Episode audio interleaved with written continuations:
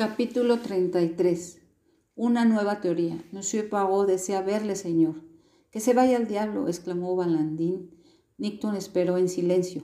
El millonario dejó el sillón y empezó a caminar arriba y abajo por la habitación. Supongo que habrá usted leído los malditos periódicos esta mañana, dijo. Les he echado una ojeada, señor. ¿No habrá manera de hacerlos callar? Creo que no. El millonario volvió a sentarse y se llevó las manos a las sienes. Si llego a figurarme esto, gimió, no le hubiera encargado nunca a ese belga el esclarecimiento de la verdad. Entonces solo me preocupaba descubrir al asesino de Ruth. Pero usted no hubiese querido que su yerno quedara impune. Valentín suspiró.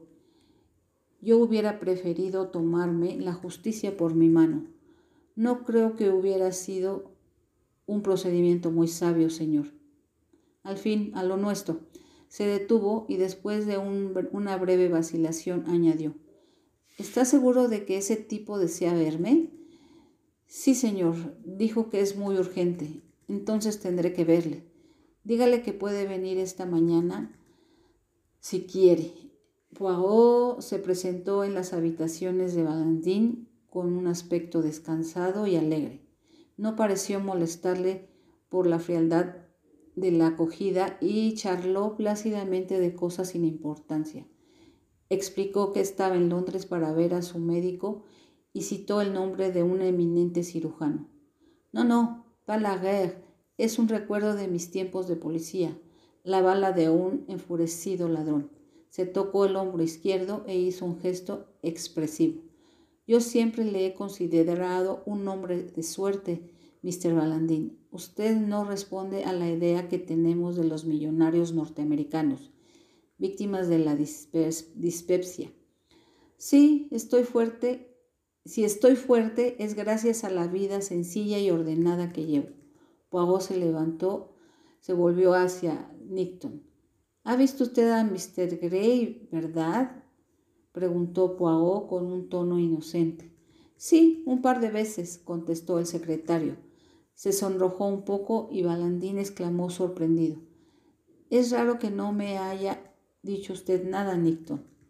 Creí que no le interesaba a usted, señor. Me gusta mucho esa muchacha, afirmó el millonario. Es una lástima que haya vuelto a enterrarse en San Marimid, comentó Poirot. Es una acción admirable, protestó Nicton calurosamente.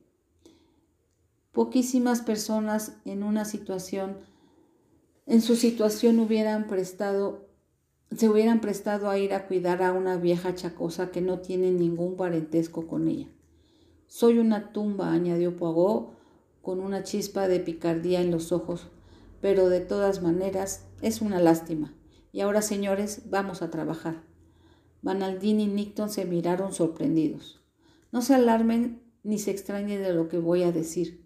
Supongamos, Monsieur Valandin, que después de todo, Monsieur Derek Kettering no mató a su esposa. ¿Qué? Los dos hombres se miraron estupefactos. Supongamos, repito, que Derek Kettering no mató a su esposa.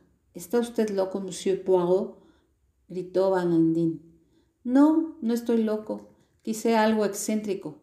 Algunos lo dicen, pero respecto a mi profesión, soy la cordura personificada. Ahora le pregunto, Monsieur Malandín, ¿se alegraría usted de que su yerno no fuera un asesino? Malandín le miró con fijeza. Naturalmente que me alegraría, dijo al fin. ¿Se trata de una simple suposición o hay algo de verdad en lo que acaba de decir? Poirot miró al techo hay una probabilidad de que después de todo sea el conde de la Roche. Al menos he conseguido desbaratar su coartada. ¿Cómo lo ha logrado usted? El detective se encogió de hombros con modestia. Tengo mis métodos. Con un poco de tacto y otro poco de atención se llega a esclarecer todo.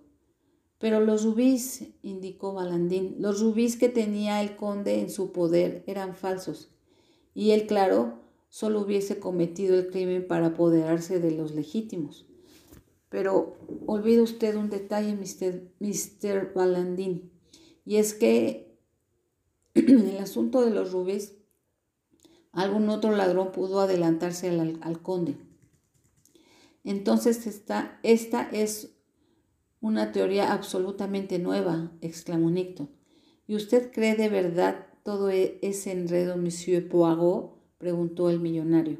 La, la cosa no está aún probada, respondió en voz baja Poirot. De momento es una sola teoría, pero le diré una cosa. Vale la pena investigar estos hechos. Usted, Mr. Valandín, debería acompañarme al sur de Francia y, y ayudarme en las investigaciones. ¿Cree usted que es realmente necesario que vaya yo? Creía que ese sería su deseo, replicó Poirot. Había un cierto reproche en el tono del detective que no escapó al millonario. Sí, sí, desde luego, se apresuró a decir Valandín. ¿Cuándo quiere usted que salgamos? Recuerde que tiene usted ahora muchos asuntos pendientes, señor, murmuró Nicton.